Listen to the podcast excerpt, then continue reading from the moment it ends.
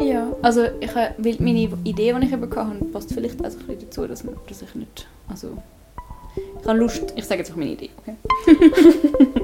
ich habe Lust, so eine, ein, ungeschnittene, ein ungeschnittenes Gespräch zu machen, wo man so nichts rausschneidet. ja, das fände ich mega lässig. Und also ja, wir können uns dann immer noch überlegen, ob wir noch etwas rausschneiden aber ich finde einfach so, ich liebe einfach ungeschnittene Gespräche. Ich habe irgendwie, jetzt letztes Mal haben wir ja recht so viel geschnitten und ich finde das ist einfach noch lustvoll, so ein wirkliches Gespräch und nicht so ein im Nachhinein ja, so ein neu zusammengeschnittenes Gespräch. Wie findet ihr das? Und wenn, wenn jemand etwas wirklich Dummes sagt, können wir dann noch Vogelgezwitscher drüber legen. ja. Aber nur, wenn alles, was man überpiepset oder überzwitschert, dann man kann sich das als Goodie freikaufen. Alle Geschnittene Stellen. die ungeschnittenen, die uns so peinlich sind. So so geil. Wo wir so Nonsens gelabert haben. ah, und das andere, was ich noch mich gefragt habe, ist einfach, ich habe wie auch Notizen. Und vielleicht würde ich das mal eher so einfach das auch erwähnen, dass ich so in meine Notizen schaue. Anstatt so tun, als würde ich mega frei reden, dabei le- lese ich eigentlich meine Notizen ab. Das hat so ein bisschen... Irgendwie, ich kann mich selber nicht so hören auf dieser Sendung und ich kann mich viel mehr hören in der ersten, die wir aufgenommen haben. Dort habe ich mega gerne, wenn ich rede. Ich glaube, ich höre es mir selber mega an, ob ich frei raus, aus etwas rede oder ob ich so... Ja. Ja. Hoi und herzlich willkommen. Das ist die dritte Folge von der Sendung von der Empathiestadt.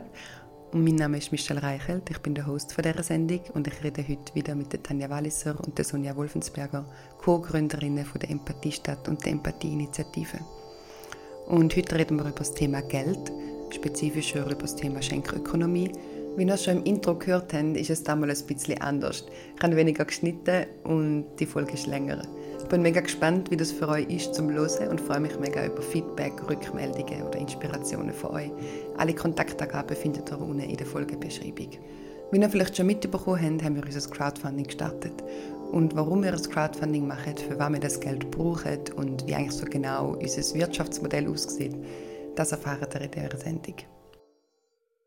Ich glaube, das Thema Geld ist so ein Thema, das irgendwie mega spannend ist und mega interessant ist oder so viel zu reden oder zu denken gibt und gleichzeitig auch so ein Thema, das mega schwierig ist, um so darüber zu reden oder so die Fragen stellen, die einem wirklich interessieren und dann so ein bisschen rundum fragen. Und ich habe Lust, um heute so ein bisschen in die Fragen reingehen, die einem so wirklich interessieren.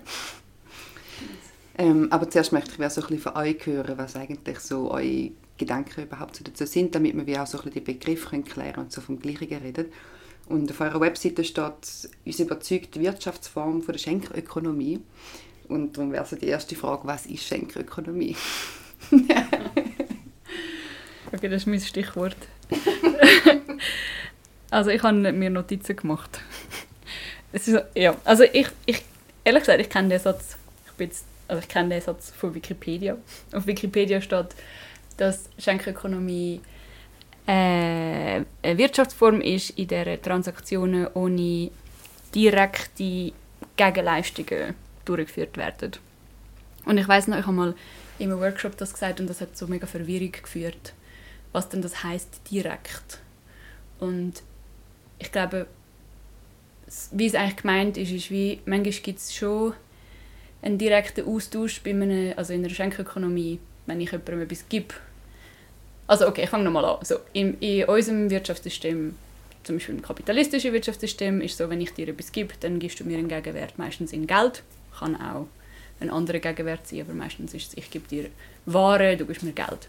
Und in einer Schenkökonomie, wenn, wenn ich dir etwas gebe, ist es ein Geschenk. Das heißt, du gibst mir eigentlich nichts zurück.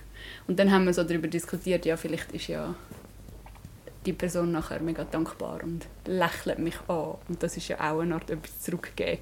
Also es ist schon nicht so, dass gar nichts auch zurückfließt, aber es fließt wie nicht so einen direkt erkennbaren Gegenwert und vor allem nicht einen monetären Wert zurück, wenn ich jemandem etwas gebe. Und es ist auch etwas, wo man kann einordnen so ein in, in so anthropologische Forschung. Also es gibt wie viele Aufzeichnungen von Kulturen, wo ähm, vollumfänglich in einer Schenkökonomie gelebt haben.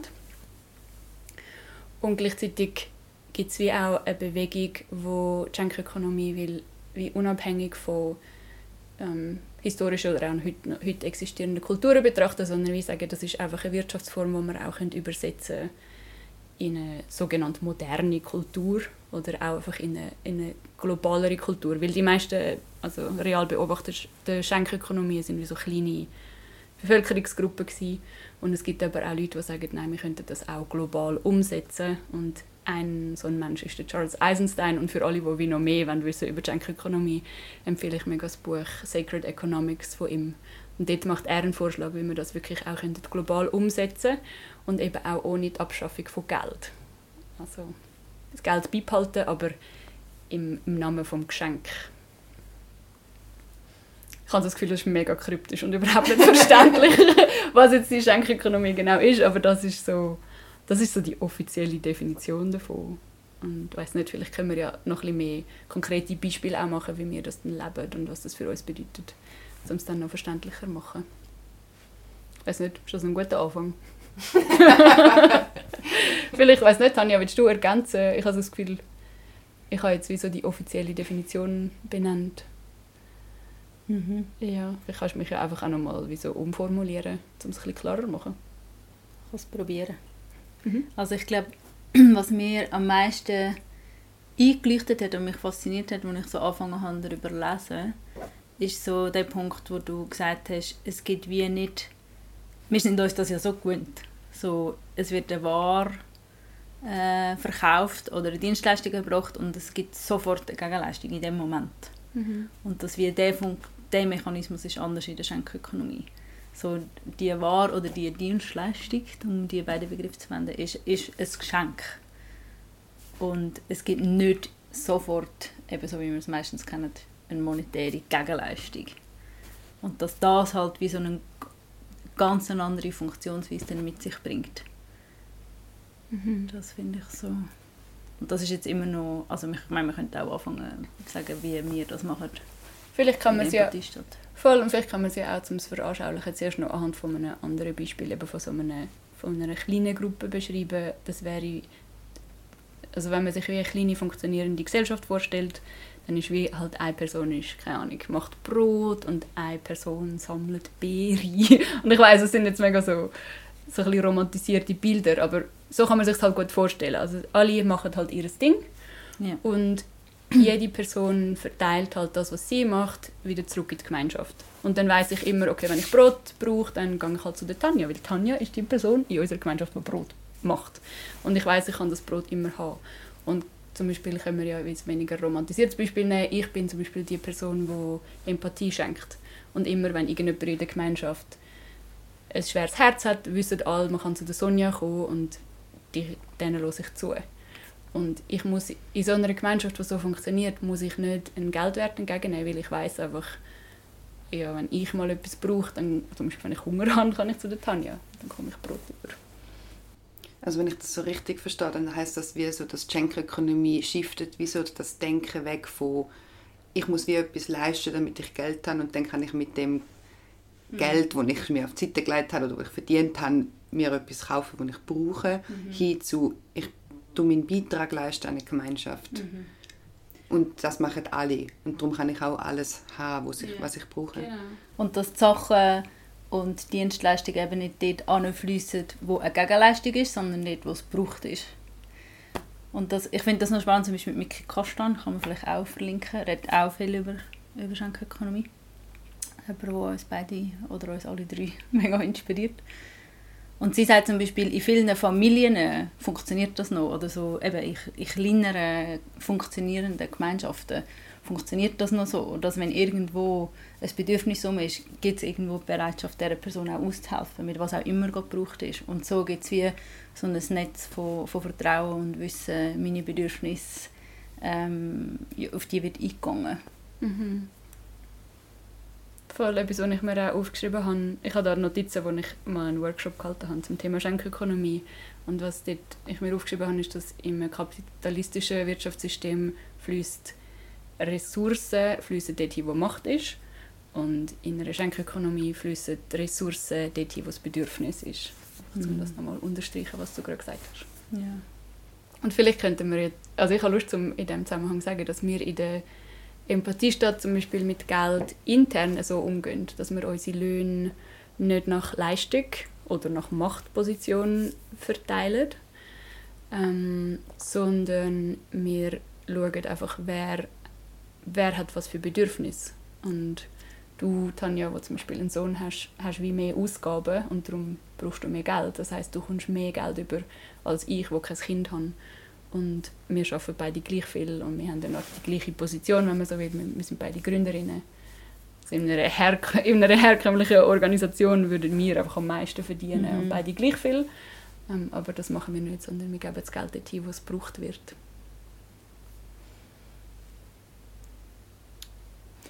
Ja, das und, wird... Ja, sorry. ja, dann, nachher, wenn wir so über das anfangen zu reden, finde ich, dann kommen gerade so halt all die Themen auf, die es halt rund um Geld gibt. Und ich meine, das ist so dicht, oder? Und du hast das ja beim Einstieg gesagt. Es ist ein mega Tabuthema auch. Ähm, und eben nur schon die Dynamik so von ich, und ich meine, es stimmt nicht, dass man gleich viel arbeitet, du schaffst mehr als ich. ja, stimmt. Ja, also je nachdem, und, was man als Arbeit definiert. Könnte ja. deine Care-Arbeit, die du mit deinem als Sohn Mami. hast, als Arbeit definieren mhm. und dann schaffst du wiederum mehr als ich mhm. wahrscheinlich. Ja. ja. Ich finde das einfach so spannend, dass dann so die Dynamiken aufkommen von okay, ähm, wir arbeiten gleich viel oder du schaffst ein bisschen mehr und ich bekomme aber viel mehr Geld. Und was macht das mit einer Beziehung? Was macht das mit allen meinen Glaubenssätzen, die ich über Geld habe? Und ja, es bringt halt wie so vieles dann an die Oberfläche so viele Dynamiken, die dann aufkommen. Und das ist, finde ich, so auch das Faszinierende daran. Und auch manchmal ein anstrengend. Mm. Aber ja, ich weiß nicht so... Ich glaube, diese Dynamik, zu der würde ich mega gerne etwas sagen, so zum den Platz vom Geschenk annehmen. Aber ich weiß nicht, vielleicht hast du einen Plan. ich habe natürlich einen minutiös durchgeplanten Fragekatalog. Nein, ich finde es mega schön, wenn man schaut, wo sie es gerade anzüchten. Und das sind wie so zwei Fragen, die ich vielleicht auch sinnvoll zum Kombinieren finde und, und wie so gerne würde trinken. Und ich meine, das eine ist so ähm, die ganze Fragethematik rund ums Team von der Empathiestadt, wo ich aber glaube gerne später nochmal dazu kommen Und das andere ist die Frage, ja, wie ist es denn auch zum Geld annehmen? Ja. ja. Und wenn jetzt ihr das gerade schon benannt habt, die Dynamik zwischen euch zwei, wie wie stelle, stelle ich mir das so vor? Also, wie haben Sie das entschieden, wer wie viel Geld bekommt? Und ich stelle mir das ja auch so unglaublich komplex vor. Ich meine, es ist ja nicht einfach nur, du bist Mami und du nicht und darum brauchst du so viel mehr Geld und du brauchst es nicht. Das hat ja wahrscheinlich mega viel mehr komplexe Bereiche, die noch drin spielen oder wer braucht wie viel Geld. Es ist so schwierig, um das irgendwie benennen und ist dann jetzt das Bedürfnis oder die Strategie, ist denn das okay oder nicht? Oder mm. Aha, wieso, mein, meinst du, wieso, ja, wenn jetzt jemand von uns irgendwie in die Ferien will oder irgend so etwas, dass dann die andere Person ein findet, mm, das machst du mit unserem Geld. So, ja. solche so Sachen, ja. Wie gehen die mit so Dynamiken zum Beispiel um? Ja. Ich, habe ich habe irgendwie Lust, um etwas zu sagen, wo ich einfach glaube, mega am Anfang anpasst. Und mhm. vielleicht können wir nachher so einen fließenden Übergang auch in die Frage machen. Und ich glaube, es passt schon dazu. Ich fände es wertvoll, vielleicht zu benennen, warum wir uns überhaupt entschieden haben, so zu funktionieren in der Empathie statt mit dem Geld und nicht ja, so klassisch ähm, ja, im, im kapitalistischen System mitmachen. Ich weiß nicht, soll ich es sagen oder willst du? Mhm. Du kannst ja vielleicht den, den wichtigsten und ich sage den zweitwichtigsten. oder ich sage einfach, was mir in den Sinn kommt. und du kannst mich ja dann korrigieren oder es einfach noch präzisieren. Ähm, ich weiß aber nur, dass ich das mal in einer anderen Sendung erzählt habe und dann habe ich so viel Feedback dazu bekommen und ich glaube, dass es ich habe immer so einen Gedanken, dass das eh klar ist, aber vielleicht ist es wichtig, also ich habe das Gefühl, es ist wichtig, um es Leuten zu sagen, weil es nicht alle wissen. Also wir haben in der Empathiestadt uns entschieden, das, was wir möchten geben, nicht an einen fixen Preis zu setzen, nicht nur aus inklusiven Gedankenzügen. Also das ist wie so ein, ein schöner Nebeneffekt und vielleicht das, was du hast wollen sagen. okay, das kannst du ja dann nachher noch sagen. Ähm, aber der Hauptgrund, warum wir, warum wir einen anderen Umgang mit Geld wählen als jetzt so in der Kultur, die rund um uns herum stark vertreten ist, ist, weil wir so fest nicht wollen, anfangen, am Geld zu dienen. Also wir wollen mega fest für eine andere und schönere Welt uns einsetzen. Und es passiert so, so schnell, dass Projekte, die ursprünglich mal einen Impuls haben, von etwas zu bewegen, etwas zu verändern, nachher in einer kapitalistischen Logik halt mitwirken, weil das ist halt die Logik, in der wir leben, in unserer Gesellschaft, da wo wir wohnen. Und es dann einfach passiert, dass das Projekt wie so subtil anfängt, mehr, immer mehr Richtung «ich diene dem Geld» gehen und weniger der ursprünglichen Sache entspricht. Und so eben ein klassisches Beispiel für uns wäre, wie zu sagen, okay, wir gehen halt nur noch an Ort einen Konflikt lösen, wo es so und so viel Geld gibt. Und wir könnten nicht mehr in diesen kleinen Gruppierungen, wo wir jetzt unterwegs sind, wo wir aber wichtige Gruppierungen finden, äh, die sich auch einsetzen für eine schönere Welt, die aber darum auch nicht so viel Geld haben, dort könnten wir nicht mehr Konflikt lösen. Und wir wollen uns einfach so fest davor schützen, dass wir anfangen, profitorientiert ähm, zu handeln. Auf eine, auch auf subtile Art. Und das Zweite, was du schon angesprochen hast, ist halt das Inklusive, dass, es, dass man sich einfach, glaub, muss bewusst sein, dass wenn man halt Mehrpreise verlangt so etwas, dann schließt man einfach automatisch so viele Menschen aus, die einfach die Möglichkeiten nicht haben. Und das will ich einfach nicht. Und ich meine, es gibt natürlich auch ganz andere Ausschlussmechanismen. Also ich will das auch nicht zu klein reden, aber Geld ist halt definitiv einer davon. Und es kommen, es kommen viele Menschen zu unseren Kursen, die nicht könnten kommen wenn sie müssten einen normalen Preis zahlen und mhm. ja, ich finde das so wichtig, dass das nicht so ein privilegiertes Gut ist, so über Empathie und Konfliktlösung können lernen. Voll. Das wird eigentlich so zu der Grundbildung dazugehören ja. und dort leisten wir wie einen Beitrag, ja, um etwas auf also zum etwas ergänzen, wo bei uns leider in der, so in der, in der Grund, wie sagt man, Grundbildung, ist das ein Wort? Grund Allgemeinbildung. Das ist das Wort. Grundbildung, also so komisch dann. Ja, etwas, was bei uns in der Allgemeinbildung eigentlich ja, sehr untervertreten ist, unserer Meinung nach. Und jetzt habe ich total vergessen, was die ursprüngliche Frage ist, wie wir umgehen, untereinander, ah, wie wir entscheiden oder was es vielleicht also für Anekdoten gibt. Ich hätte eine lustige Anekdote. Ja, willst du sie erzählen? Ja. Tanja hat den Bus bekommen. Für was? Bist du auf dem Trottoir Velo gefahren oder irgend so etwas doofes? Irgend so etwas. Und ich weiss noch, nachher hast du so gesagt, sorry zu mir. Und wenn so lustige Sachen passieren halt, dass wie ja, wenn, wenn, ich, wenn ich mein Geld mit niemandem teile, dann bin ich wie einfach keine Ahnung, dann schießt es mich vielleicht einfach für mich selber an, wenn ich Geld verliere, das ich nicht hätte verlieren ähm, Aber ja, das kommt halt alles in die Beziehungsdynamik mhm. rein. Ja. Und wir tun schon nicht einander jetzt so okay reinholen für Ausgaben. Also wir vertrauen einander einfach, dass es wie okay ist und dass wir auch, ja, wir wollen wie, also wir haben beide wenig Budget ich glaube, so krasse Ausgaben könnten wir gar nicht irgendwie machen. Ich weiß nicht, hast du noch etwas zu dem? Wenn wir zum Zahnarzt müssen, müssen wir ein Crowdfunding machen. Ja. Apropos. ah, dann kommen wir dann noch. Ähm, ja, also auch wenn ich mich jetzt so erinnere, ich, wir haben einfach gesagt, hey, ich brauche so viel zum Leben und ich brauche so viel zum Leben. Und ich frage mich, wieso ein Grund, dass der Punkt, glaube ich, nicht so... Also es gibt einen Aspekt, wo, wo für mich vor allem glaub, schwierig ist, zu dem komme ich dann noch, aber ich glaube, ein Grund, wieso es vielleicht auch nicht so schwierig ist, ist, dass wir halt eigentlich relativ einen ähnlichen Lebensstil haben, mhm. du und ich. ich könnte mir schon vorstellen, dass wenn das anders wäre, dass es dann eher schwierig ist, oder dass es dann einfach mehr Gespräch bräuchte. Ja, voll. Aber dass wir wie so voneinander auch wissen, irgendwie, was wir damit machen und was yeah. nicht voll. So unsere Ausgaben, also ich meine, so ein bisschen, wir versuchen halt so uns organ organisch. Organic. ich kann sagen, äh, lokal und bio zu ernähren. Und das ist halt zum Beispiel ein Kostenpunkt. Aber dort sind wir beide voll dafür, dass wir dort Geld investieren wollen. Oder halt, ich glaube, so die grossen Ausgaben sind eigentlich vor allem so in die Berge gehen. ja.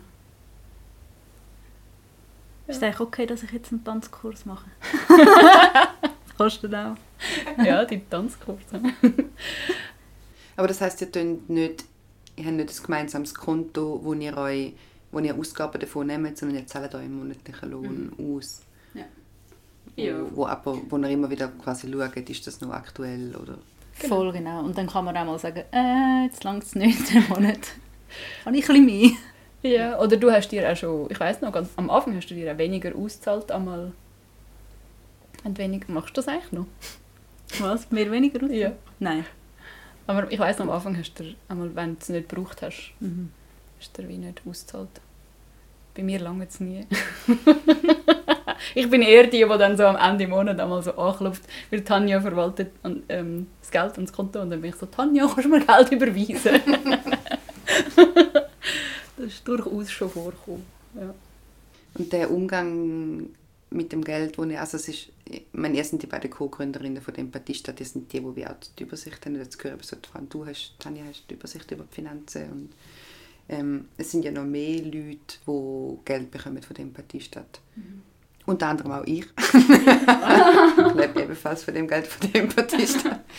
ähm, wie, wie sieht das so in, in unserem Team innen aus? Ist, sind das noch mehr Leute oder wie viele Leute leben vom Geld von der Empathiestadt? Und wie läuft das so denn dort mit dem Team? Wer entscheidet denn dort was? Wie? Willst du sagen? Ja, du das für mich. ja. Kannst ja auch sagen, wir können ja sagen, wie viel wir verdienen. Also so Transparenz finde ich auch cool. Ja. Ich bekomme 1000 Franken im Monat.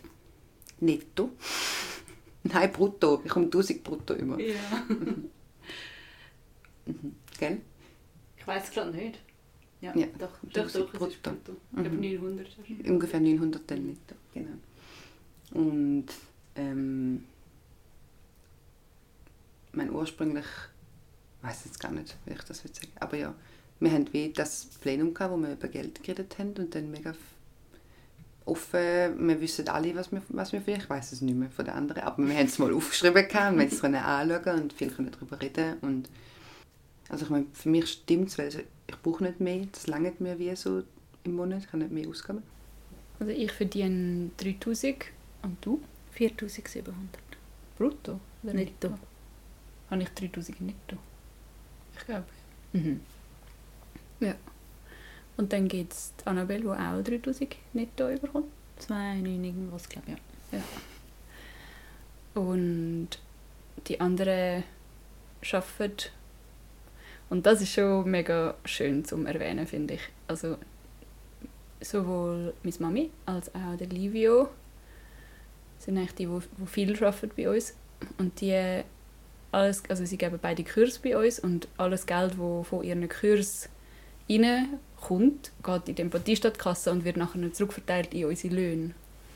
Und sie haben beide, also der Livio hat noch eine Lohnarbeit und meine Mutter hat, äh, ist Rentnerin. Also sie hat wie sonst Geld und ja, sie arbeitet eine Art, damit wir nachher können. Also nein, das stimmt nicht. Sie arbeiten nicht, damit wir Geld haben. Aber es ist so, dass das Geld, das reinkommt, in unsere Löhne hineinfließt. Und ich glaube, das ist vielleicht schon, das ist so ein, ein Teil von der Schenkökonomie. Dort geht es ja auch so fest darum, dass wir Geschenke in die Welt bringen. Und es ist so, dass jeder Mensch, also ich glaube das ganz fest, dass jeder Mensch auf die Welt kommt mit dem Bedürfnis, Geschenke zu verteilen. Also vielleicht so ein bisschen in psychologischer Sprache, ähm, mit dem Bedürfnis, einen Beitrag zu leisten, wo über das Individuum rausgeht. Ein Beitrag an die Gesellschaft oder einfach so als Umfeld.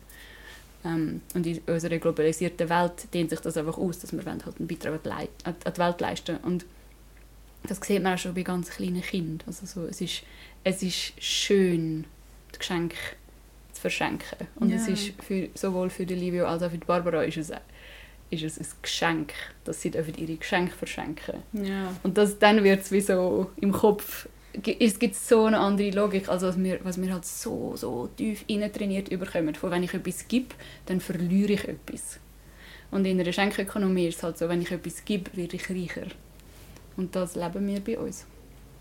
Ich habe so Lust, so eine Anekdote dazu erzählen, wo ich das irgendwann so wie an meinem eigenen Lieb so richtig gecheckt habe. Hm. Dass es wie so wichtig ist, dass ich lerne, Geschenke annehmen. Ja. Weil meine Mami... Hi Mami! Wenn du zuhörst. Ja. ähm, ist so ein grosszügiger Mensch und sie schenkt mir so viel. Sie tut mich immer unterstützen, wenn wir irgendwo angehen. Sie wird immer zahlen und ich habe wie jahrelang immer wieder mich so gesträubt dagegen aus verschiedenen Gründen und, und habe das nicht annehmen und sie hat selber jetzt nicht einen mega grossen Lohn und habe dann wie irgendwann mit der Zeit geschnallt, dass es für sie unangenehm ist, wenn ich Nein sage. Mhm. Weil sie dann wie eben das Geschenk wie nicht einfach so kann fliessen lassen und das, ich stoppe sie wie in etwas. Und es ist mir so aufgegangen, so dass ich ihr genau etwas gebe, wenn ich kann sagen ja. Und für sie ist es das Schönste, mich zu beschenken. Und sie sagt dann immer, und du wirst es dann einfach mal um Louis weitergeben, die Grosszügigkeit. Und ja, ich finde das so weise und so froh, dass ich das mit ihr haben so lernen hm. Ja, es ist wie so etwas, wie so zurückerobern, wo eigentlich so zu uns Menschen dazugehört. Ja. Dass wir einen Beitrag leisten als, als Ökosystem, das uns umgibt.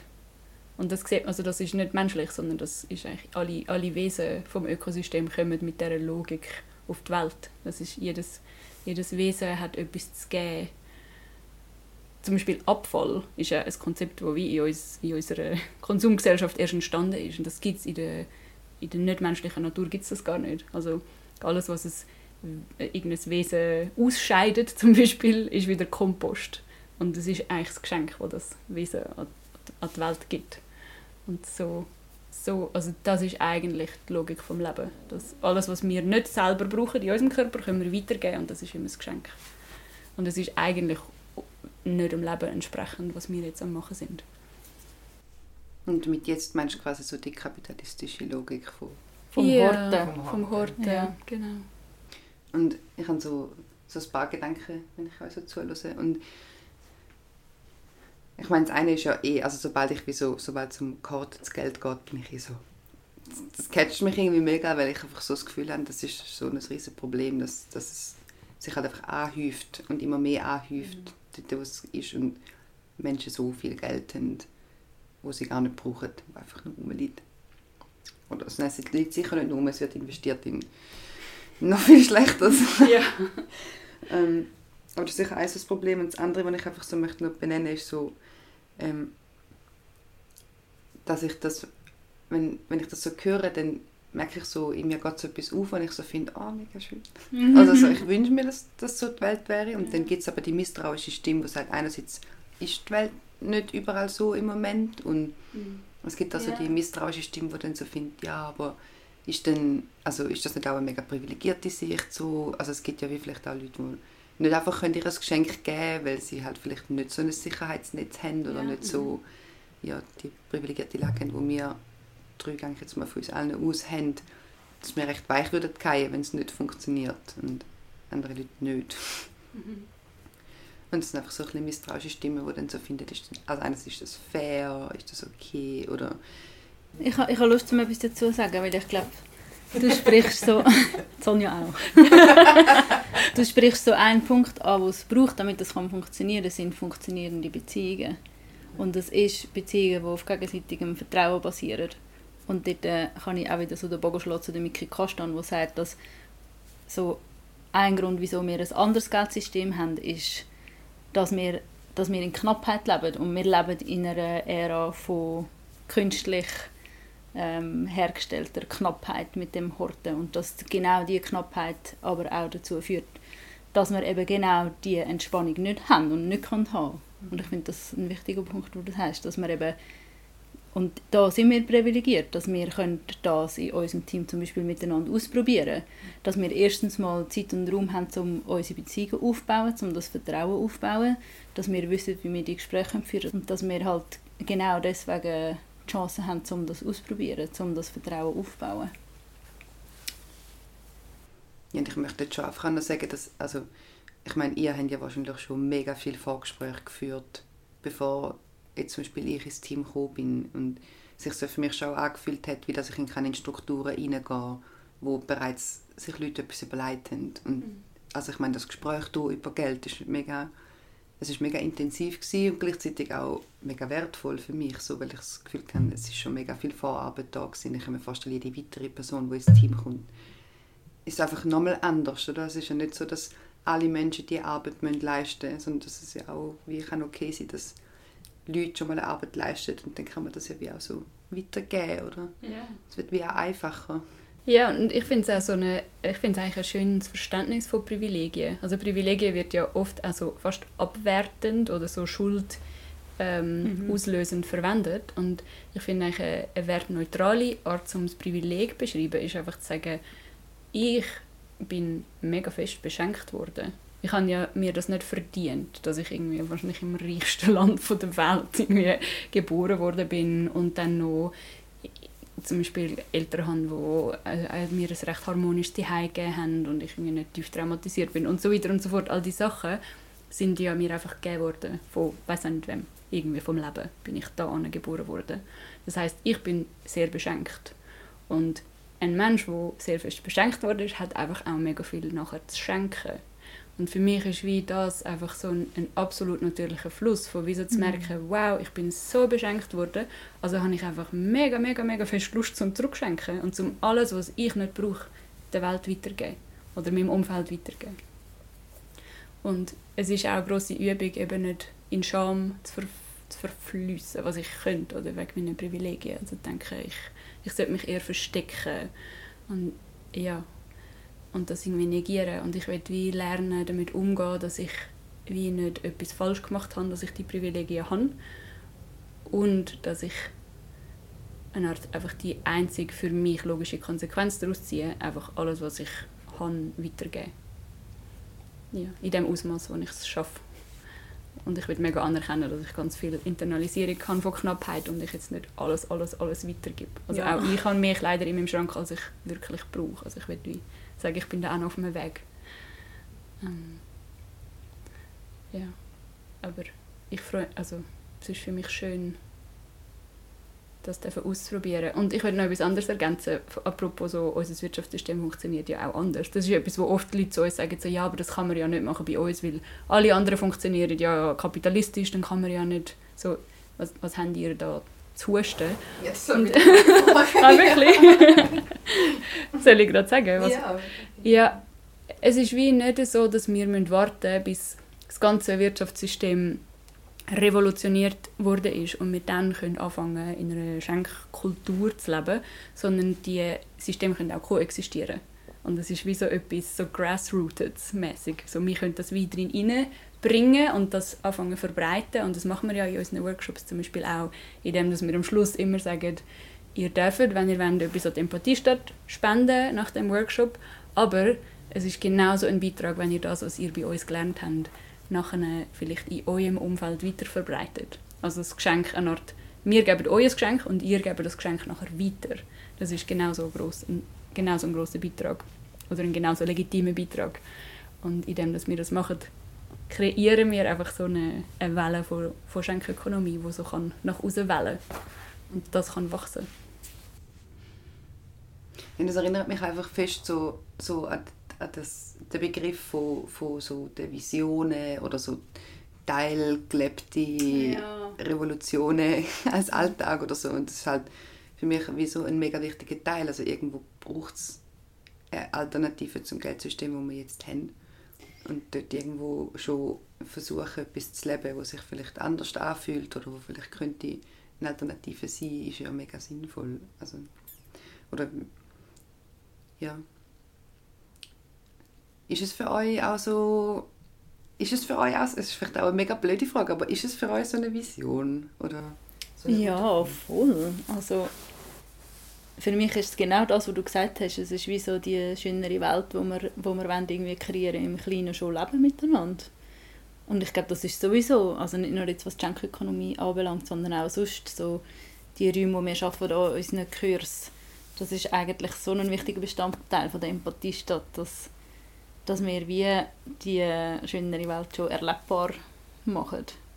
Und ja, mir ist noch ein anderer Aspekt in den Sinn gekommen, wo ich, wo ich finde, es hebelt, es hebelt die Geldmechanismen aus, wo wir, jetzt, wo wir jetzt viel darüber geredet haben. Und ein anderer Punkt, zum Beispiel bei den Löhnen, finde ich eben auch schon, es hebelt auch den Leistungsmechanismus aus. Also, dass wir halt auch so fest, äh, also hebelt aus. es hat das Potenzial. Mhm. Oder es führt dann zu, zu Reflexionen und Gesprächen darüber, dass wir uns halt so gewöhnt sind, dass Löhne zum Beispiel an Leistung geknüpft sind. Und dass wir dort auch wieder, wieder den Wechsel machen eben von, von Leistung zum Bedürfnis, wo wird das Geld braucht, nicht wer ist jetzt am effizientesten und macht am meisten. Mhm. Ja, also ein kleiner Exkurs. Ja, was so, so fest zu dem passt, wo wir, wo wir wollen, uns darin üben, wo wir letztes Mal darüber geredet haben, dass wir nicht über unsere Kapazität rausgehen. Und so in einem wenn unser Lohn in einem Leistungsverhältnis ist, also zum Beispiel also so die ganze Boni-Geschichte, dann, dann werden wir ja voll dafür belohnt, um über unsere Grenzen rauszugehen. Und wir machen eigentlich das Gegenteil von dem. Wir wollen extra ein internes System kreieren oder vorleben, dass es auch an anderen Orten kann übernommen werden kann, wo Menschen lernen, ihre Kapazitäten nicht zu überschreiten. Ja. Ja, ja nicht, also ich habe nicht das Gefühl, es geht ja wie nicht nur um Kapazität überschreiben, sondern auch so die langfristige Sicherheit, dass ich nicht gerade meinen Job verliere, wenn ich nicht kann leisten also Ja, das ist auch etwas. Ich, meine, ich habe das selber erlebt, als ich, als ich krank geworden bin, dass ich auf den nächsten möglichen Termin entlassen worden bin und das ist wieso, mhm.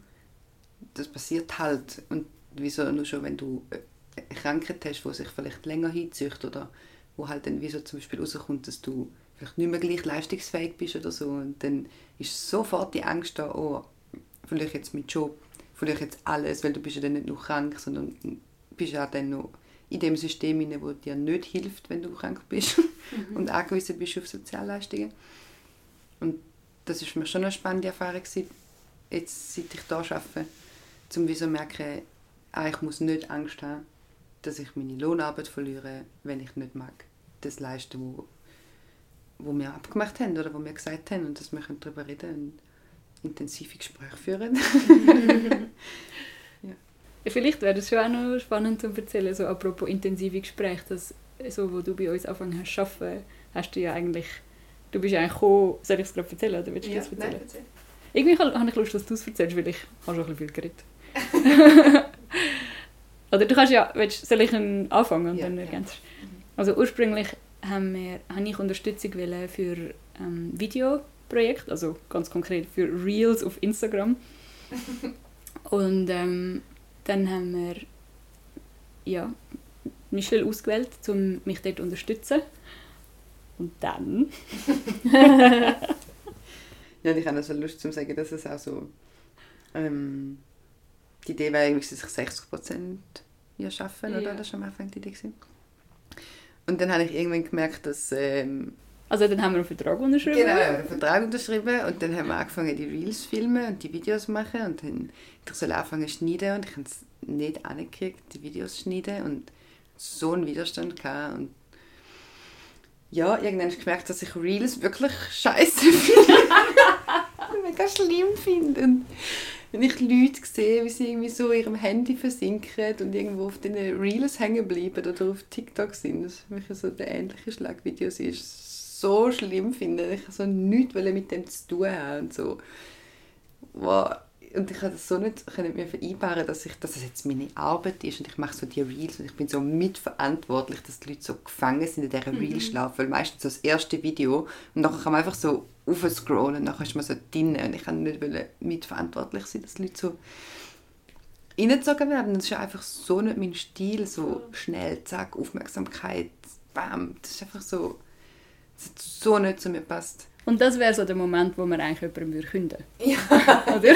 so, ah, okay, wir haben dich eingestellt für eine gewisse Position, du kannst es nicht erfüllen, aus was für Gründen auch immer dann künden wir dir wieder. Und das haben wir wie nicht gemacht, sondern wir sind dann mit ihr ins Gespräch gegangen und haben wie geschaut, was ist denn das Geschenk, das du zu schenken hast. Und was ich da, also ein Geschenk, ich glaube, alle würden dem, oder die meisten Menschen würden dem zustimmen, dass wenn ich etwas gebe, das ich eigentlich nicht will geben, dann ist es nicht ein Geschenk, oder? So, ein Geschenk wird immer freiwillig vergeben. Das heißt, wenn ein Mensch irgendwo schafft, wo, er, wo er eigentlich nicht will schaffen, dann ist es eben nicht wirklich ein Geschenk. Das heißt, wir haben dann miteinander im Gespräch versucht herauszufinden, was, was denn das wäre, wo du wirklich aus deinem Fluss raus willst geben. Und ich meine, da gibt es ja mega fest so die Unterscheidung. das eine ist so, dass ich muss das jetzt machen, weil es zum Beispiel meine Lohnarbeit ist, weil das von mir erwartet wird oder ich einen Vertrag unterschrieben habe, also muss ich die Leistung erfüllen. Darum muss ich etwas machen. Und das andere ist so, aus mir heraus habe ich das Gefühl, ich muss das jetzt machen. Ja. Yeah. Und, und das fühlt sich jetzt zum Beispiel mit der Sendung einfach so viel mehr danach an, weil ich habe auch manchmal immer noch einen Stress oder habe das Gefühl, wow, man bringt das alles an oder es ist auch nicht immer nur toll. Also so das Gefühl von auch mein Geschenk geben, das heißt, es ist immer leicht, immer lustig, immer fröhlich. Das ist es nicht. Nein. Aber es fühlt sich für mich mehr so, ich muss das machen, weil es einfach weil es so richtig auf, richtig ist auch so schwierig zu sagen, aber ich, ich will es machen. Also ich so sehe so, ja. ja voll. voll. Und das ist ja auch überhaupt, also das, die Idee von ähm, wenn sich leicht anfühlt, ist nicht Arbeit, das kommt auch aus dem kapitalistischen System. Weil wir Menschen, wir machen gerne anstrengende Sachen. Und das sehen wir auch, dass wir Leute, die dann so Jobs machen, die sich so sinnentleert anfühlen, das sind tendenziell auch Menschen, die dann wie sonst das irgendwo kompensieren und dann vielleicht auch nicht Extremsport gehen machen. Oder irgendwie so Zeugs. Also es gibt so eine Kompensationshaltung, wo Menschen dann freiwillig mega schwierige Sachen gehen machen. Und das zeigt ja, dass wir, wir Menschen wir haben Lust, schwierige Sachen zu machen. Es fühlt sich, es fühlt sich erfüllend an. Und ja, das kann eben auch zu unserem Geschenk gehören. Also ich finde es manchmal sehr anstrengend mit der Empathie statt. Aber ich merke halt, es ist so fest das, was ich der Welt will geben. Mhm. Ja. Aber wie ist das denn für euch? Ist das nicht einfach auch mega schwierig, so die Balance haben von irgendwo durch sagen, hey, das ist mega sinnvoll und das ist mega wichtig, was wir machen und irgendwie auch ist auch schön, also was wir machen. So, das Projekt ist wie so unterstützenswert und gleichzeitig wie auch können benennen, dass es manchmal anstrengend ist und manchmal fängt es auch nicht. Also ich habe manchmal das Gefühl, gerade so visionäre Projekte und ich habe das Gefühl, das kommt mega fest so von, wow, es muss dann auch immer fegen und toll sein und du musst nur ein Laufband Heimbüro und ein Bällebad, so keine Ahnung, aber es oh, muss... aber es muss dann irgendwie auch noch so übertrieben fun sein. Ja, gerade wenn es so ein Projekt ist, das vielleicht nicht unbedingt den kapitalistischen Normen entspricht. Ich habe einfach Lust, um etwas zu dem zu sagen, so auch wieder in Bezug auf die Schenkökonomie, dass ich manchmal schon denke, also vor allem höre ich manchmal also das Feedback, ja, aber ihr müsst doch auch für euren Preis einstehen. Und das Leute halt auch für, also für euren Wert. Und das Leute halt mega Wert und Preis auch halt koppelt. Ähm, und dort merke ich manchmal schon, es stresst mich so ein bisschen, dass ich so wie das Gefühl habe, also das ist glaube ich so mein Struggle, den ich manchmal habe, dass ich wie, darum es jetzt auch so schön finde, können wir mal ausführlich darüber reden und die Leute können irgendwie, ich weiß nicht, wie lange reden wir jetzt schon, eine halbe Stunde, drei Viertel zulassen, wieso wir das machen, wieso es uns so am Herzen liegt, was unsere Vision dahinter ist, was unsere Werte dahinter sind, weil es halt wie so oft nicht verstanden wird, wenn man einfach das sagt, so, hey, bei uns ist so, du kannst so, so viel zahlen, wie du willst. Und die Leute dann halt ganz viele äh, Gedanken zu dem haben. Und das ist für mich manchmal so ein schwierig, wenn ich so denke, so, nein, aber ich will, dass du jetzt verstehst, wieso das so toll ist. Und es ist, es ist überhaupt nicht so, dass ich irgendwie so das Gefühl habe, wir verkaufen uns unter unserem Wert. Oder es ist wie so, es ist halt gar nicht ein, so eine Messlatte, wo ich irgendwie wo für mich funktioniert in diesem Zusammenhang. Und so einfach der Frust manchmal so, wie so das Gefühl habe, ich kann nicht ich kann manchmal nicht wie Zeit, um jemandem erklären, was, was so die Schönheit dahinter ist. Das ist, glaube ich, so ein Frust, den ich manchmal habe. Hm. Oder ich werde euch das nochmal aufgreifen, was du gesagt hast, Michelle. Ich finde das ein mega spannender Punkt, dass wie dass es so einen Trend gibt, dass Leute so eben ihre Startups haben und dann so mega fest nach außen zeigen, so es ist mega toll und ich bin die ganze Zeit gut drauf. So ein das willst du ansprechen, yeah. oder? Und dort wie auch so ein, ein, ein realistisches Bild aufzeigen, wie es eigentlich sich anfühlt für uns. Und ich glaube, dass ja, ich will das mega ich, ich kann dort 100% zustimmen. Es ist für mich ganz klar, so, dass wir nicht die ganze Zeit einfach so «Judy, hui, es ist mega toll und lässig» und ähm, wir sind immer glücklich, ähm, dass wir so unterwegs sind. Und ich glaube, dass es wie etwas anderes mega ich weiß nicht, was für Wort verwenden. Es, es macht etwas, wo ich enorm als ja, also, das Wort, das mir kommt, ist wie tief. Es fühlt sich wie tief für mich an. Es bewegt, es berührt ganz tiefe Orte in mir. Weil wir uns immer wieder so mit dem Thema Geld auseinandersetzen und auch mit dem Thema, was ist eigentlich wirklich das, was ich in die Welt bringen muss, wie du das vorher gesagt hast wo es nicht so ist, ich, ich will das machen, weil ich es eben mega lässig finde, so kurzfristige Spasserfüllung oder so, sondern es ist so, wenn ich das nicht mache, dann fühlt es sich wie an, als würde ich mir, mir ein Bein abschneiden. Und ich glaube, dass jeder Mensch so etwas hat, wo wir wie in die Welt bringen müssen. Und es gibt Menschen, die das Privileg nicht haben. Also ich mega, mega fest bedauern, dass sie das in, in, unserem System nicht können. Ähm, und ich bin so dankbar, dass wir, uns, dass wir das Privileg haben, dass wir uns die Frage stellen können. Und dann ist es nicht Judy Hui, sondern ich, ich meine, es, es ist für mich zum Teil sogar gefürchtig, dass ich so merke, wow, aha, das ist das, was ich in die Welt bringen muss. Ich will über etwas reden, wo das ist mir so wichtig, darüber will ich reden und es, es fühlt sich an, wie mir ein Bein abschneiden, wenn ich nicht darüber rede. Aber ich weiß, wenn ich darüber rede, dann wird es Kritik hageln, weil ich etwas bringe, wo so nicht den Ideen und Normen entspricht von unserem System, dass ich sicher angefeindet werde, wenn ich das nicht sage, aber ich muss das jetzt einfach sagen. Und dann berührt es halt ganz, ganz tiefe Orte in mir, wo ich mich ultra lebendig fühle. Ja, und das ist ganz etwas anderes als so Judy-Hui-Kultur. ja. ja. Äh, etwas würde ich mega gerne zu dem sagen. Also, das ist ja auch so ein Ideal, wo uns so irgendwie verkauft wird, dass wir so müssten möglichst immer glücklich sein. Und ich meine, das ist halt auch so schön, dass wir versuchen, so den Kulturwandel zusammenzuleben, dass halt auch unangenehme Gefühle ein Geschenk sind und dass wir versuchen, uns auch zu unterstützen, dort anzuhören, weil sie genau uns auch können sagen okay, das funktioniert jetzt vielleicht gerade nicht und wo zieht es mich wirklich an. Und ich glaube, wenn wir jetzt hier das dritte sitzen, glaube ich, haben wir alle die gleiche Vision, dass wir nicht wollen, ein Leben führen wo wir immer nur glücklich sind. Weil uns dann einfach auch so viele Informationen verloren würden gehen.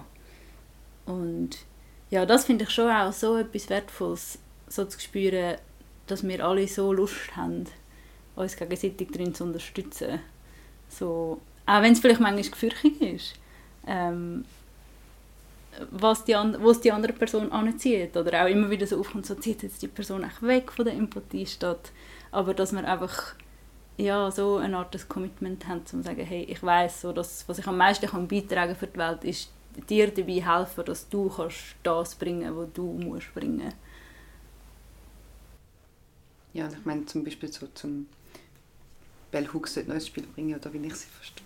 Bist du schon fertig? Ja. Ich kann nur, wollen, ich kann nur der Tanja so... Ich will sagen, dass ich es schön gefunden habe, was sie sagt, nonverbal, aber leider hast du meine Zeichen gesehen. ja. ja, es ist, ich habe, also es erinnert mich einfach mega fest an die Definition von was Liebe ist von der Bell Hooks, so das Interesse am, am, sie sagt, am spirituellen Wachstum, aber es ist eigentlich wie gleich, weil es Begriff, das man für das nimmt, es geht für mich wie mehr so darum, in die Richtung von einander supporten, aufgehoben sein, Teil von einer Community sein und dann einander dort unterstützen. Mhm. Und dass das irgendwie für mich so das ist, was ich im Leben möchte gehen. Oder was ich wichtig finde, nicht glücklich sein. Ja. Und warum ich die Frage auch gestellt habe, ist so, weil, weil ich es einfach auch wichtig finde, um darüber zu reden, dass, dass einerseits die Schenkerökonomie für mich mega spannend ist zum Erleben und, und ausprobieren und gleichzeitig einfach auch mega beängstigend ist, weil einfach immer wieder das Geld ausgeht. Ja, Gell, über das haben wir jetzt gar noch nicht geredet. Wir sind die ganze Zeit so teuer, teuer und so. Aber wir sind fucking broke. Ja. Und so, wenn ich es richtig verstanden habe, das sind jetzt eben das Geld aus. Ja. Und ähm, somit endet auch mein Lohn. Unser aller Lohn. Ja und äh, auch aus Eigeninteresse, aber natürlich einfach auch, weil ich will, das Projekt weitergeht. So, wie geht es weiter? Also wie machen wir weiter? Und ähm, ja, ich, ich habe das Gefühl, so, gerade so, so die Momente gehören ja mega fest auch dazu, zum Ausprobieren mit zum Beispiel Schenkelökonomie. Okay, es ist im Moment noch ein Punkt, wo, wo es nicht einfach so funktioniert, sondern wo es immer wieder einen Moment gibt, wo wir müssen sagen, hey, wir brauchen jetzt Community oder Ja.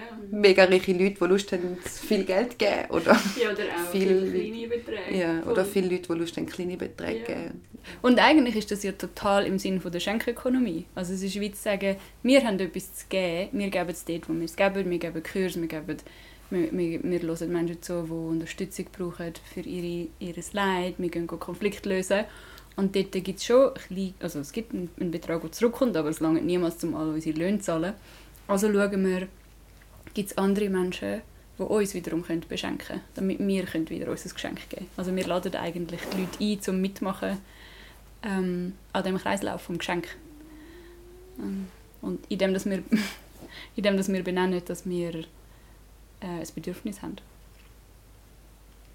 Das mega laut mit viel Krawall und Tamtam. Ja, genau. Ja. Ja, und sehr ehrlich. Ja. Ja, ich hätte noch Lust, wenn wir echt sagen, wie es uns gerade geht mit dem, mit dem jetzigen Zustand vom Geld. Ich finde es noch spannend. Einfach Ja. also als Momentaufnahme, weil es verändert sich auch die ganze Zeit. Ja. Ja. Mhm. Du kannst anfangen. Ich könnte anfangen, mir geht's... Ja, voll, ich könnte anfangen. Ich, ich bin eben interessanterweise, also wir haben ja recht, noch nicht so lange her, haben wir ähm, eine Absage, eigentlich die letzte, also wir haben ganz viele Stiftungsanträge geschrieben. Ich habe mich recht reingeknündelt diesen Sommer in, in Anträge geschrieben und wir sind durchs Band von allen Stiftungen abgelehnt worden.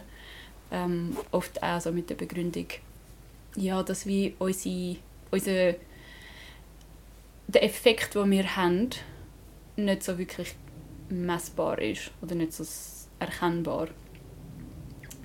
Ja, und darüber können wir ein anderes Mal mehr reden. Ähm, ich, bin- ich bin mega überzeugt davon, dass wir einen Beitrag leisten an die Welt und dass es vielleicht einfach so in der ähm, numerischen Messlogik nicht ganz so einfach ist, das abzubilden, weil das, was wir machen, halt auch auf so einer ja, so einer Ebene stattfindet, wo vielleicht nicht einfach in, in einfachen Zahlen abbildbar ist. Aber das ist wie so ein anderes Thema. Ähm, wir haben letzte, unsere, unsere letzte Absage bekommen. Und dort haben wir recht viel Hoffnung auch daran geknüpft. Und wir haben so gedacht, ähm, wir- kommen vielleicht Geld über nach dem Dezember. Und das wäre bisschen längerfristig gewesen. Und als die Absage reinkam, habe ich wirklich äh, zu meiner Überraschung mega müssen brüllen. Also es ist wirklich so einfach aus mir rausgekommen. Und dann haben wir zusammen ja, also dem, uns dem gewidmet und zusammen trauert und sind zusammen verrückt gewesen. und haben das wie verarbeitet und dann haben wir auch eine Praxis gemacht, die wir oft zusammen praktizieren, nämlich feiern, dann, also in einem Bereich, wo es schwierig ist. Und dann haben wir zusammen gefeiert. Wow. Ja. Das ist, und das ist so für mich so ein bleibender Abend gewesen. Dann haben wir so ja, geschaut, was gibt es denn eigentlich zu feiern innerhalb von dem Schreck gerade, dass wir so unsere letzte Hoffnung verloren haben, um an Geld zu kommen fürs nächste Jahr. Und dort ist so einfach das Feiern aufgekommen, dass wir so eine, eine Gemeinschaft haben, die uns so fest unterstützt. Und so fest weiss, dass das, was wir machen, etwas verändert.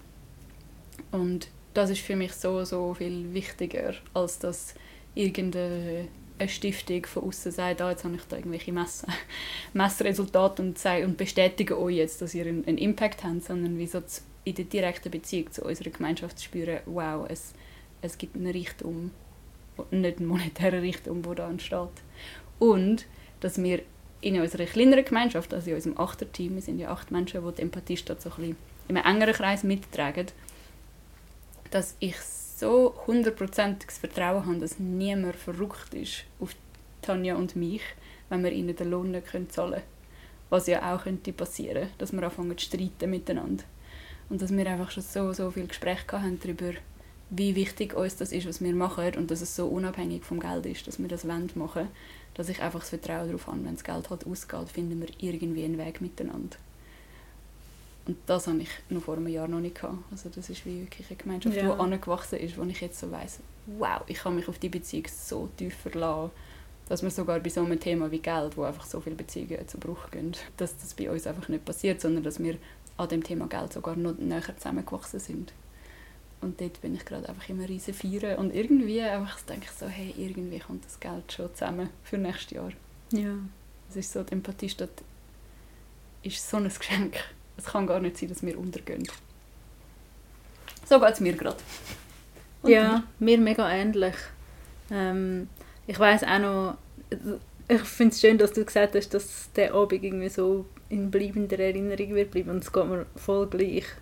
So schön gewesen, so zu merken, wow, irgendwie, eben, ich weiß nicht mehr genau, wenn es war, vor einem Jahr oder so wahrscheinlich, wo wir schon mal eigentlich an einem ähnlichen Punkt gestanden sind.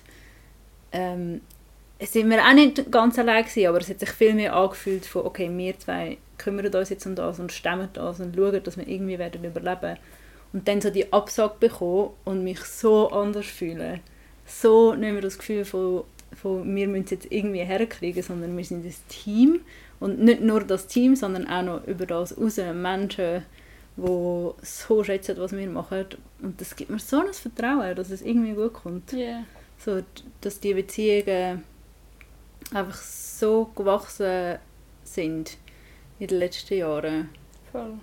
Und darf ich etwas einhaken? Ich habe so einen, einen tiefen Glauben, dass die Beziehungen so fest angewachsen sind, weil wir nicht Ja. in einer Geldlogik zusammen arbeiten. Sondern weil wir eben sagen, hey, wir sind ein Team, wo wir wirklich einander schauen, dass es uns gut geht.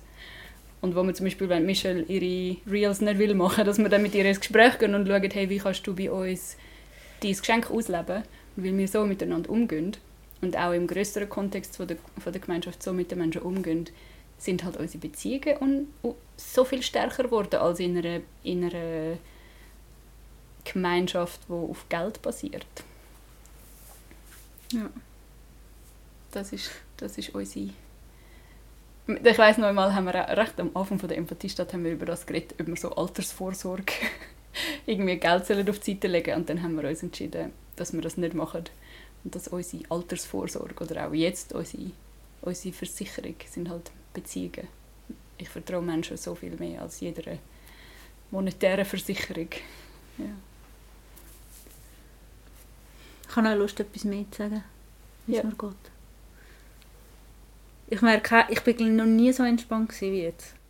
Mit dem Geld. Erstaunlicherweise. Mit dem ich glaube noch nie so prekär. Gell? wir sind noch nie so broke gewesen. ja.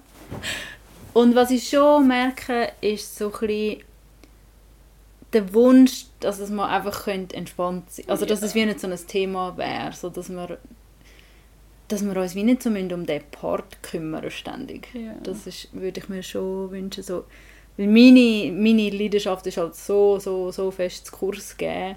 Und also ich liebe halt, mich so um die Inhalte zu kümmern und vorbereiten. Und ich schreibe jedes Mal wieder alles neu um. Und so wie halt, ich, für mich würde ich mir so wünschen, dass ich könnte mehr von meiner Energie dort reingeben ähm, als, als immer wieder ums das Geld reinholen. Ich schäme mich auch. Das ist schon auch da. Also, ja, Mhm. Und zwar, ich schäme mich nicht, dass wir nicht Geld eingenommen haben, aber ich schäme mich so, dass wir jetzt dann schon wieder mit einem Crowdfunding-Video rauskommen und so ein bisschen, halt so ein bisschen sorgt, dass es die Leute nervt.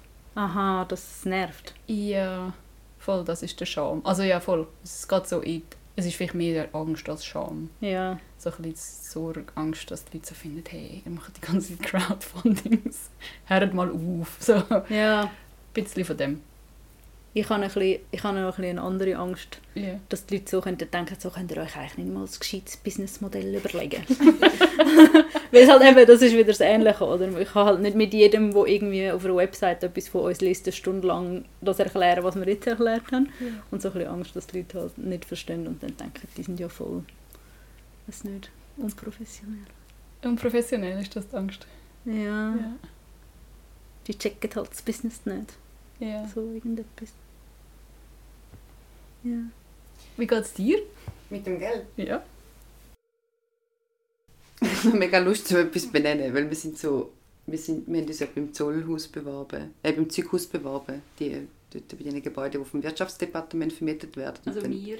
ähm, so eine Gruppe Aha. von Leuten. Und dann, nicht, nicht nein, nein, nein, für Räumlichkeiten. Genau, für Räumlichkeiten. Und dann hat jemand von uns mit dieser Person geredet und so ein bisschen versucht herauszufinden, was ja durchs Wirtschaftsdepartement so, was sie genau von uns wollen bei der Bewerbung. Und dann ist so, ja, Startups und wo also erst in der Entstehungsphase sind und es muss auch nicht profitorientiert, also muss auch nicht schon Profit machen, weil sieben von zehn Startups schaffen es ja eh nicht. ja. Und ich das so krass, wie sie das so eiskalt sagen, dass halt so sieben von zehn Herzensideen von Leuten, vielleicht sind auch nicht alle Startups Herzensideen, aber in meinem Kopf ist wie so, dass wahrscheinlich jemand mega die tolle Idee gehabt und etwas machen und sieben von zehn schaffen es halt einfach nicht, weil sie es nicht anbringen, ein Businessmodell zu haben, das sie überlebensfähig macht. Mhm. Und dann stirbt es einfach und das so, ich finde das so tragisch und irgendwie so schade und haben wir auch so das Gefühl, es, ist auch, es, ist, es entspricht schon nicht der Logik, die ich habe, weil ich das Gefühl habe, gewisse Sachen, vor allem wenn ich sie als nachhaltig wahrnehme, brauchen einfach so viel mehr Zeit, bis sie bis es irgendwie so in, halt in einem Fluss ist, wo nachhaltig ist, zum Beispiel genug Mitglieder haben, wo einen Beitrag spenden, jährlich oder monatlich, wo dann halt selbsttragend wird, irgendein ist. Aber das haben wir einfach noch nicht und das braucht auch einfach mega viel Zeit. Und, und das ist bei all den Sachen, die so aufgebaut sind, wo ich einfach das Gefühl habe, das, das braucht auch viel Zeit. ja. und, und dort einfach sagen, okay, wir müssen also wir können die Zeit wie überbrücken mit Crowdfundings oder wir können die Zeit überbrücken, indem wir Leute haben, die den Impact sehen und Lust haben, uns jetzt Geld zu geben oder regelmäßig Geld zu geben. Das ist eigentlich wie gleich, aber so, dass ja. Und irgendwie spüre ich so mega festen Glauben in mir inne, dass das geht. Und gleichzeitig merke ich einfach so, es ist schon streng. Ja. Also ich mache es jetzt nicht so in dem Ausmaß, wie ihr beide das macht. Und ich bin ja jetzt auch nicht so, so, dass man mich wahrscheinlich dann häufig ausspricht oder so wegen diesen Sachen. Und gleichzeitig merke ich so, ja, ich habe wie keine Lust, um mich so rechtfertigen in einer Welt, wo sieben von zehn Startups nicht schaffen. so mhm. erklären, was unser Businessmodell ist. Das, das finde ich einfach mega anstrengend und ja. Wünschst du dir, wieso, dass die Leute einfach wieder sehen, dass es so etwas Revolutionäres ist oder so etwas ja. Tiefes und das nicht immer musst erklären Ja. Ja, und ich glaube, ich, und das ist glaube der Punkt, ich glaube, alle, die irgendwo schon mal an einem Workshop oder an einem Kurs waren, wissen, von was ich rede, wenn man sagt, es ist nachhaltig sinnvoll. Also mein Leben hat sich massiv verändert. Meine Beziehungen zu anderen Leuten, meine Beziehung zu mir selber, wie ich umgehe. Ich fühle mich so viel selbstsicherer und so viel wohler in so vielen Räumen und habe so viele Beziehungen zu Menschen aufgebaut, wo ich mich einfach wohlfühle. Mhm. und so. Ja, das ist so etwas Wertvolles und, und so. Ja. Und so etwas mega Unsichtbares, oder? Gerade ja. Beziehungen ist ja einfach so. Das funktioniert ja einfach oder funktioniert halt nicht. Darf ich bei dem einhaken oder hast du noch mehr sagen? Das ist halt, glaube ich, genau so eine Limitation, die wir halt haben, leider. Oder? Und das haben wir jetzt auch gemerkt bei diesen Stiftungen. So eine Stiftung hat uns dann das Feedback gegeben, so ja, dünnt doch euch ein Kursprogramm ähm, digitalisieren. digitalisieren. als Webinar und dann kann man es einfach, dann das einiges produzieren und dann kann man es einfach also. abladen. Ihr habt einiges den Aufwand und, und es kommt Geld rein. Und es ist wie so... so absurd. Eben, alle, die schon mal bei uns an einem Kurs sind, wissen, dass das völlig absurd ist, weil unsere Kurse so davon leben, was für ein Raum entsteht, wie wir die Räume gestalten, was dort passiert, dass es so fest lebt von der Interaktion von uns TrainerInnen mit den Teilnehmenden und dass man das nicht einfach so kann digitalisieren und dann ein Video laufen lassen. Das wird niemals ja. die gleiche Beziehung möglich machen. Und dass es halt schwierig ist für uns, genau das irgendwie in Wort zu beschreiben. Mhm. Ich habe noch etwas anderes, was ich auch vorne wollte sagen. Ähm, einfach so zum Thema, äh, es, es läuft nicht gut bei uns. Das, das habe ich schon die ganze Zeit darauf gewartet, wenn ich das kann sagen. Ich sage es einfach jetzt. So, wir, haben, wir sind ja gewachsen von einem Team von zwei Menschen, also Tanja und ich, ähm, zu einem Team von acht Menschen und davon fünf in Lohn. Ähm, das heißt, wir sind wie angewachsen in einer sehr kurzen Zeit. Also das hat Anfang des Jahres angefangen. Und das heißt, wir haben wie plötzlich viel mehr Löhne, die wir decken. Und was ich auch will sagen ist, dass unsere Kurse voller sind denn je. Also lange halt einfach noch nicht ganz. Es ist wie noch nicht ganz selbsttragend, aber es ist wie so... Ich habe schon Lust, um das, wenn die Leute hören und die ganze hören, wie wenig Geld wir gerade haben, dass sie wie wissen, hey, unsere Workshops sind voll und wir kommen wie nicht nach mit Aufträgen. Hm.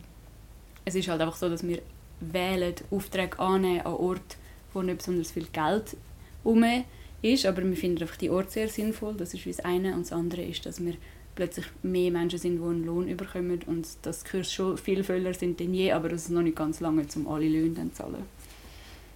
Ja.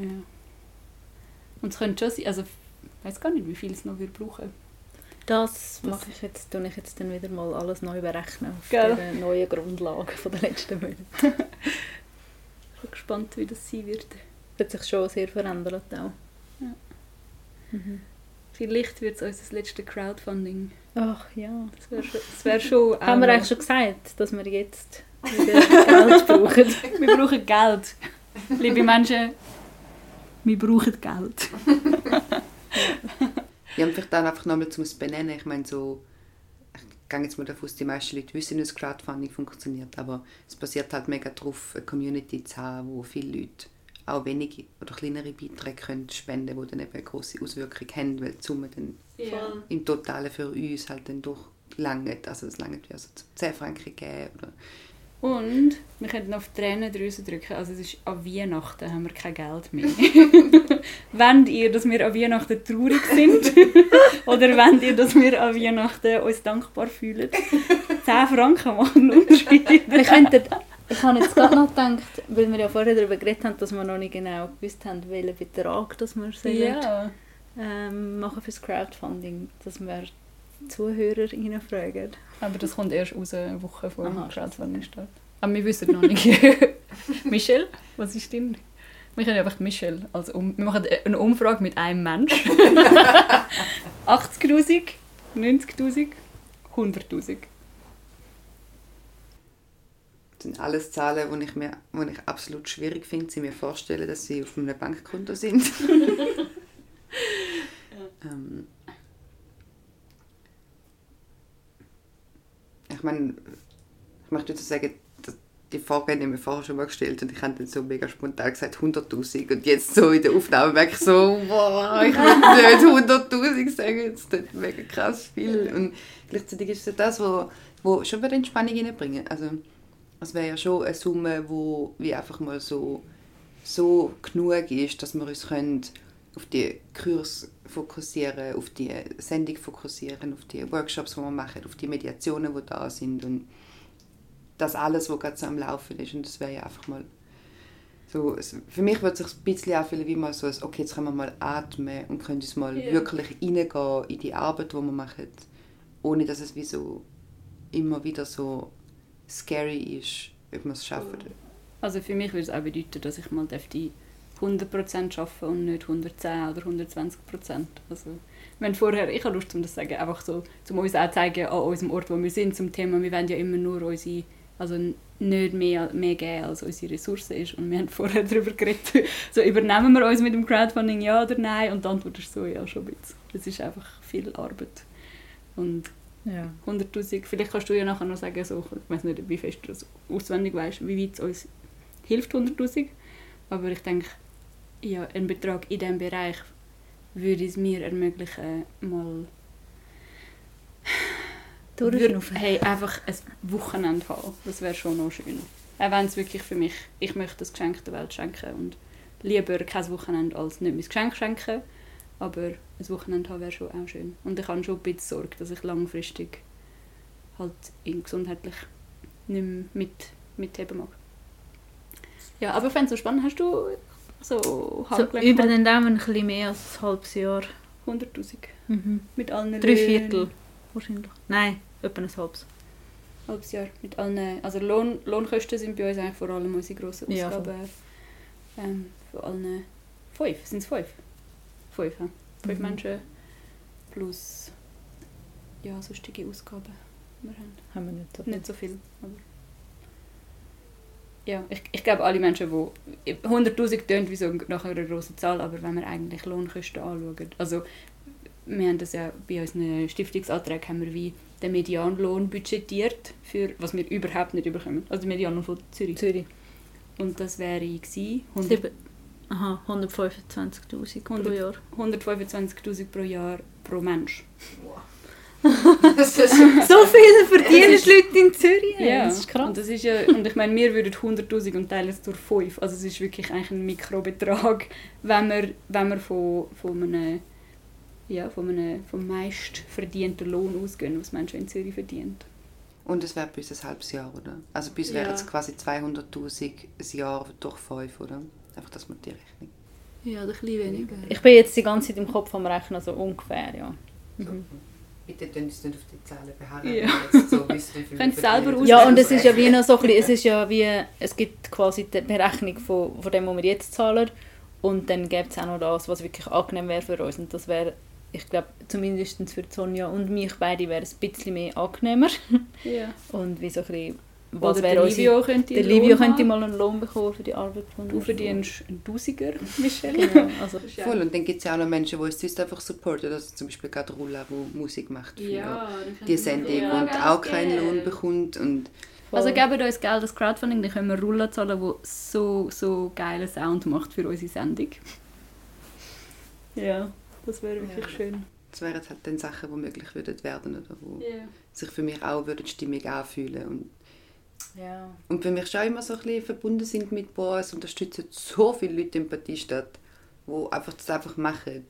Und das sich für mich auch nach dem Geschenk anfühlt und schön anfühlt. Und gleichzeitig ist es auch schön, wenn die Leute das können machen und nicht Sorgen müssen haben, wie sie können ihre Miete zahlen wie sie können Essen finanzieren und, und so weiter. Das wäre ja mega schön. Sind wir fer- ausgeschwätzt? Sind wir fertig, oder? Ja, ich hätte noch so Schluss. Ja, ich habe auch noch so ein paar Fragen gehabt und ich meine, das sagen wir sowieso auch immer, aber ich fände es einfach mal schön, sind das so da... Ich habe auch noch so ein paar einfach random Sachen, die ich irgendwie wollte sagen, die jetzt halt so überhaupt nicht mehr in den Flow reinpassen, aber wir können die einfach noch so random Schlussbemerkungen. Hier kommt der Anti-Flow mit den Ja, random genau, das Schlussbemerkungen. okay, eine Frage, die ich mir da aufgeschrieben habe, ist, ähm, kann ich an einem Kurs teilnehmen und nichts zahlen? Ja. Next. Wie orientiere ich mich, wenn ich so viel geben kann, wie ich will? An was orientiere ich mich denn, wenn ich jetzt etwas will geben für den Kurs? Wir, für genau diesen Fall geben wir dann jetzt zum Beispiel auf unserer Website halt gleich einen Richtpreis an und der Richtpreis heisst einfach, hey, wenn du jetzt so, quasi so etwas Ähnliches würdest noch einmal anders machen, würde es etwa das kosten. Weißt du auswendig? 50 bis 100. So für so einen dreistündigen Workshop. Ja, schon. Eine ist, warum ist es sinnvoll, der Empathie statt Geld zu geben? Das finde ich eine mega gute Frage und ich glaube nicht, dass es sinnvoller ist, der Empathie statt Geld zu geben, als, als irgendwie, keine Ahnung, ein Projekt, das irgendwie für die regenerative Landwirtschaft einsetzt oder irgendwie Menschen unterstützt, die irgendwie diskriminiert werden oder so. Also ich glaube, ähm, ich, ich sehe mich dort so bescheiden, neben, neben so vielen Menschen, die so einen schönen Beitrag leisten. Und ich würde Gesundheit. ja, jetzt, ich habe gemerkt, oder jetzt habe ich so, jetzt zum Beispiel, mega interessant, kommt in mir so ein bisschen etwas Kapitalistisches hoch, wo, so, wo, so, wo ich so denke, ah, nein, jetzt muss ich noch einen Grund geben, warum Menschen doch uns Geld geben Und ich habe so Lust, um es einfach so stehen lassen. Und wie so der Impuls, den ich so internalisiert habe, von, jetzt habe ich gerade Angst, wenn ich sage, nein, nein, es ist nicht, wir sind nicht sinnvoller als andere Projekte, dass wir dann zu kurz kommen. Ja, ich will es einfach so stehen lassen und darauf vertrauen, dass die Menschen, die zu uns finden, uns Geld geben werden. Ich habe noch zwei Fragen. Yes. Nachher wäre meine Fragenliste fertig.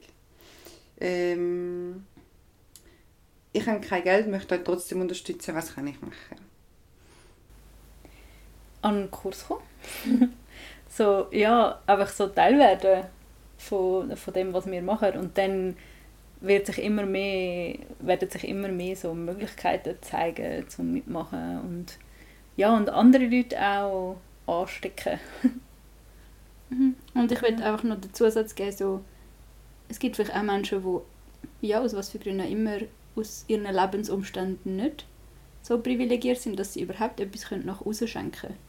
Und die Menschen haben vielleicht so trotzdem den Wunsch, etwas beizutragen und so die Menschen sind auch einfach willkommen zum an einen Kurs von uns und einfach sich baden ja. in, in einer Gemeinschaft, wo sie dreit sind und wo sie dürfen vielleicht zum Beispiel heilen von Traumata oder was auch immer vielleicht von Fatigue und einfach entspannen. Bei uns im Kurs dürfen wir übrigens auch schlafen. Sie dürfen einfach zu uns kommen und schlafen und sie sind nicht allein. Und ähm, es muss, also ein Beitrag kann auch einfach sein, da sein und innere Sachen heilen. Das ist auch ein Beitrag, den man bei uns leisten kann.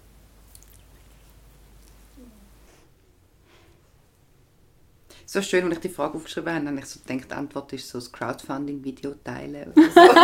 das kommt so. Crowdfunding-Video teilen können sie auch. Ja.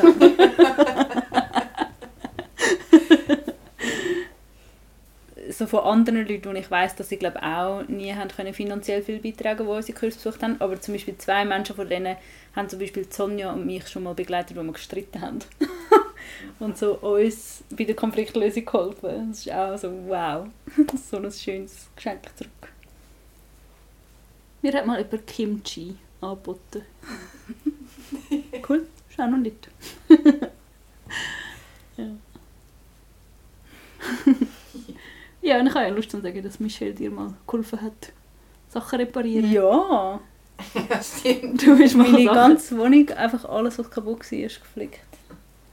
Das hat viel Spaß gemacht. Ja. Und so entstehen eben Beziehungen, weil dann sind wir miteinander unterwegs. Und dann spüren wir wieder die tiefe Wahrheit, die uns geraubt worden ist. Dass wir einander eben eigentlich brauchen. Mhm. Ja. Das, ja. Dass wir eben in einer Welt, wo wir uns alle Sachen können erkaufen können, leben wir wie in dieser Illusion, dass wir keine anderen Menschen brauchen. Weil wenn ich, keine Ahnung, wenn ich nicht weiß, wie etwas reparieren, dann kann ich mir das kaufen. Wenn ich nicht, wenn ich zu essen brauche, kann ich mir das kaufen. Wenn ich seelische Unterstützung brauche, kann ich mir das kaufen. Und das ist nicht eigentlich die Wahrheit vom Leben. Eigentlich brauchen wir Menschen und wir brauchen Beziehungen. Und wenn wir uns eben nicht alles erkaufen, dann spüren wir wieder, dass wir einander brauchen und dass wir einander haben. Ja, so wieder abhängig werden voneinander. Ja. ja. So schön und so scary. So gefürchtig. Aber Tanja und ich, wir sind so abhängig voneinander. ja. ja. Und es ist so, das ist ja, wird ja zum Teil fast so als toxisch bezeichnet. So abhängig ist eigentlich fast das Unwort. Nein, nein, ich ja, muss unabhängig sein oder so in unserer mhm. individualistischen Gesellschaft. Aber eigentlich ist Abhängigkeit auch eine Voraussetzung für Zusammengehörigkeit. Ja, und ich glaube auch, also es gibt ja auch einen mega Unterschied zwischen selbstgewählten und bewussten Abhängigkeiten und halt Abhängigkeiten, die mhm. einfach gegeben sind. Also ich meine jetzt gerade so zum Beispiel in einer hierarchischen Beziehung oder wenn ich halt eben zum Beispiel durch das System, wo ich in lebe, abhängig bin, zum Beispiel von meiner Biofamilie oder so, das sind ja mega andere Abhängigkeiten, die nicht mhm. selbst gewählt und bewusst sind, sondern es ist schon mega etwas anderes. So ich könnte sagen, ich habe Lust von euch beiden abhängig zu sein, weil ihr die Werte habt, wo ich auch mitgehe, weil ihr, ihr ja, und wahrscheinlich auch, weil du vertraust, dass wir das nicht äh, in Anführungs- und Schlusszeichen ausnutzen. Ja. Weil das Vertrauen in die Beziehung da ist, kannst du auch in eine Abhängigkeit gehen. Ja, ja und es ist ja auch so, dass wie wir in einer absolut unabhängigkeitsanstrebenden Gesellschaft leben und dann haben wir nur noch ganz, ganz, ganz wenige Orte, wo wir abhängig sind, zum Beispiel in unserer Kernfamilie. Und wenn es dann dort, wenn diese Abhängigkeiten nicht wirklich ähm, heilsam sind oder nährend, dann ist es mega dramatisch. Und wenn wir wie wieder auf verschiedene, also wenn wir ein Kollektiv gründet, wo wir wie größere Felder von Abhängigkeiten gründet, dann können wir wie auch dort hingehen, wo wir halt genährt werden. Voll, und ich stelle mir das dann schon irgendwo so in einer Vision, und ich habe mega Lust, um das zu sagen, weil für mich ist das schon so eine mega schöne Vision, dass es so mega viel so, wie so Zellen gibt, wo so irgendwo sind und die sind so in sich selber so voneinander abhängig und machen so miteinander Sachen und sind so blablabla. Aber sie sind wie auch verbunden mit allen anderen Zellen, die es gibt und machen dann wie so mit diesen Zellen schon auch kommunizieren, so als Zelle oder machen auch mal von dieser Zelle dann vielleicht in diese Zelle gehen, wenn es mich jetzt irgendwo anders anzüchtet und ich irgendwie auf einmal merke, okay, mein Geschenk verändert sich oder das, was ich in die Welt bringen möchte, ist, ist sich am verändern. Dass ich dann vielleicht auch in eine andere Zelle besser reinpasse, aber so ein Aufbau von Zellen, die aufeinander aufpassen und man ist so innerhalb von dieser Zelle so aufgehoben. Das stellt mir einfach so schön vor und, Ja. so, und so revolutionär und irgendwie so und, und irgendwie auch gar nicht so abwegig, dass das realistisch ist. Voll. Ja. Also das bringt sie eigentlich auch wieder so ein bisschen zurück an an den Anfang, was wir, wo wir am Anfang darüber geredet haben, Schenkökonomie einerseits als so ein anthropologisches Phänomen, das beobachtet wurde und andererseits als eine Wirtschaftsform, wo wir können uns überlegen wie können wir die global leben und genau so Vorschläge werden dann gemacht, dass man so dezentral organisierte, sehr starke Kollektive haben, die aber nicht mega groß sind, sondern so genug klein, dass man wirklich aufeinander bauen kann und dann halt ganz viele Verbindungen zwischen diesen Kollektiv wieder, dass es ein Netzwerk gibt. Dann kann das schon funktionieren. Ja, und ich stelle mir das auch so stabil vor und so. Ja, ich glaube nicht nur für mich, sondern auch für so viele andere Menschen. Ich wünsche mir einfach so fest, dass alle Menschen aufgehoben sind Oh ja. und so Strukturen haben, die sie tragen und sich um sie caren und ich nicht so muss sagen haben, dass Menschen verloren gehen oder untergehen oder Ja. Ja. Dass man so wissen, für mich ist gesorgt. In einer Schenkökonomie weiss ich, für mich ist gesorgt. Voll, und ich glaube, mir ist schon noch wichtig, um das zu benennen, weil das ist für mich schon etwas, wo für mich ein mega großer wichtiger Teil von der Arbeit ist, die wir machen, ist das Community Building und Aufbauen und eben genau Menschen auch wie Werkzeuge mitgeben oder ermuntern oder irgendwie wie zeigen, schau, so könnten Räume aussehen, wo wir uns wieder gegenseitig heben, schau, so könnte die Community sein, schau, so könnten wir uns organisieren. Und ich glaube, das ist einfach eine Form von Arbeit, wo so fest nicht also wo so fest abgewertet wird, so die ganze emotionale Arbeit oder nur schon auch die, sagen wir mal, jetzt so einer Biofamilie ist das so die Arbeit von der Familie zusammenheben, es wird ja auch einfach mega abgewertet und überhaupt nicht als, Familie, als, als Arbeit angeschaut, so, so die Gespräche, was es, wenn es jetzt wie so Streit in einer Familie gibt, braucht es wie eine Person, die dann mit allen Individuen mal redet und wo dann versucht man, dass nicht wieder sich wieder an den Tisch hocken und die Person, die das irgendwo mal gelernt hat, vielleicht hat sie es nie gelernt und macht es mega tragisch oder was auch, was auch wie auch immer, aber so, also dass man einfach die Vorstellung, dass Communities einfach entstehen, ist auch irgendwo durch mega absurd. Es braucht irgendwo durch Werkzeuge und Hilfestellungen in Formen von diesen Communities und jetzt gerade so auch in meinem Aktivismus ist das einfach schon so lange Thema, ja, es braucht Bezugsgruppen, es braucht ähm, Kerngruppen, es braucht irgendwie, ich weiß doch auch nicht, wie man dem auch immer möchte sagen, aber wie denn? Ja. Also wie formt sich denn eine Bezugsgruppe? Das ist so das Know-how, das wir zu schenken haben. Ja. Ja, und das finde ich aber schon wichtig. Ja, voll. Ja, ich glaube, so viele Communities scheitern genau an, an diesen Sachen, oder? Ja. Dass sie einfach wie nicht, einfach schlichtweg nicht wissen, wie sie können ihren Gruppenzusammenhalt sichern und Konflikte angehen. Und dort finde ich schon, leisten wir so einen mega Beitrag in, in verschiedenen Gruppen und in verschiedenen Organisationen. Also wie, können wir, wie können wir wirklich so tragende Netzwerke bilden? Und ich glaube, das ist dann genau auch wieder so ein Punkt, so, ich meine, den Effekt von dem werden wir niemals können messen Aber das hat aus, es passiert ja jetzt schon die ganze Zeit, dass wir von Sachen erfahren, die passieren, auf, aufgrund von irgendwelchen Impulsen, die von uns ausgekommen sind, die wir gar nicht mitbekommen. Und irgendwann hören wir wieder etwas. Und das, ist- ja, das ist so ein Effekt, den wir einfach haben. Das ist wie so bei dem, bei dem Spiel, wo man sich so an die Hände hebt, nachher druckt man so.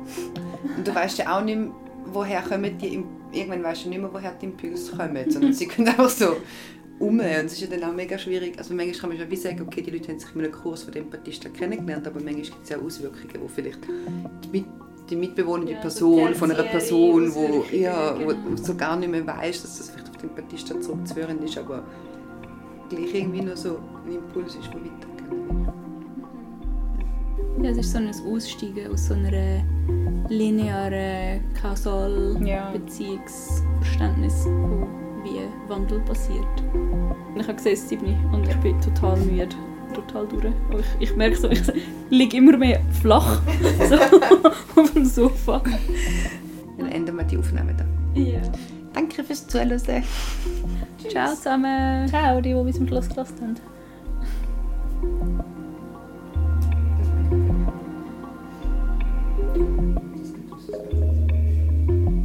Wow, jetzt sind wir noch abgespaced. Es ist wirklich ein Trip einmal mit euch. Ist es da? Ich bin mir sicher, gewesen, Michelle hat jedes Mal die Krise. Immer. Immer. Das wird auch sicher nie.